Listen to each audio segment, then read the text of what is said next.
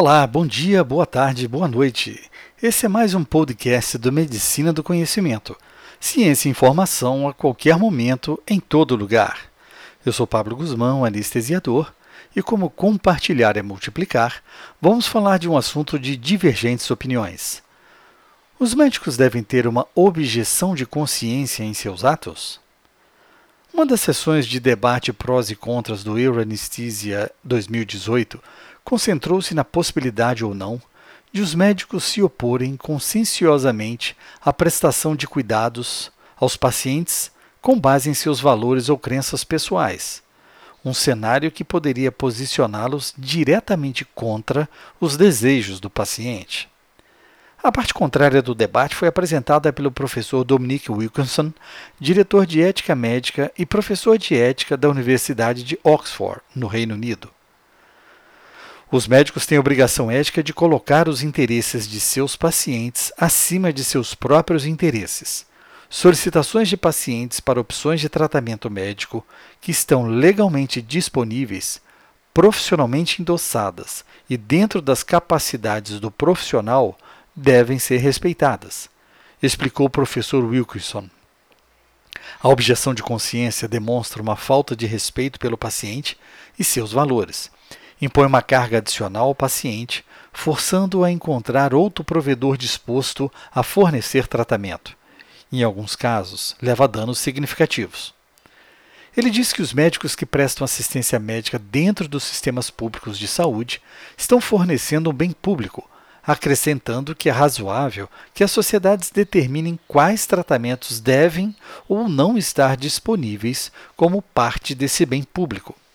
No entanto, ele disse: não é o papel dos médicos individuais escolher quais tratamentos eles oferecerão com base em seus valores pessoais. No entanto, ele permitiu que os médicos tivessem o direito de expressar suas opiniões éticas ou religiosas fora da sala de consulta e também se enganjassem em debates sobre a lei e sobre políticas públicas. Eles podem escolher áreas de medicina para trabalhar de acordo com suas preferências, habilidades e valores. E acrescentou: é razoável que os empregadores sejam sensíveis aos valores dos médicos individualmente e, quando possível, forneçam algum nível de acomodação razoável na prestação de cuidados médicos.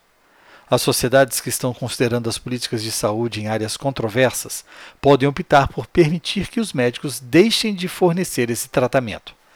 Essa pode ser uma forma valiosa de compromisso político. No entanto, ele concluiu: não há direito à objeção médica conscienciosa. De fato, em muitas circunstâncias, a objeção de consciência é um erro ético. A parte a favor do debate foi apresentada pela doutora Mary Neal, professora sênior da Faculdade de Direito da Universidade de Glasgow, no Reino Unido. Doutora Neal disse: eu discordo das alegações de que a objeção de consciência é incompatível com o profissionalismo e que os profissionais devem estar dispostos a oferecer todos os tra tratamentos legais. Aí o debate esquentou. Ela argumentou que não existe uma divisão clara entre valores pessoais e profissionais, e que, em qualquer caso, devemos acomodar a objeção de consciência pelas mesmas razões que as concessões são feitas para os compromissos pessoais dos médicos. Doutora Neil disse: Eu argumento que nem todo tratamento legal tem o mesmo status e isso muda inclusive com as sociedades. O aborto é um exemplo, sendo permitido e tolerado em algumas regiões, odiado e perseguido em outras. Quanto menos terapeuticamente benéfico é um tratamento, ou quanto mais dúvida se tem de sua eficácia, mais espaço existe os profissionais adotarem diferentes posições sobre seu status como tratamento. Isso inclui a necessidade de discussões para que os profissionais considerem ou não uma intervenção como não tratamento e se recusem a fornecê-la.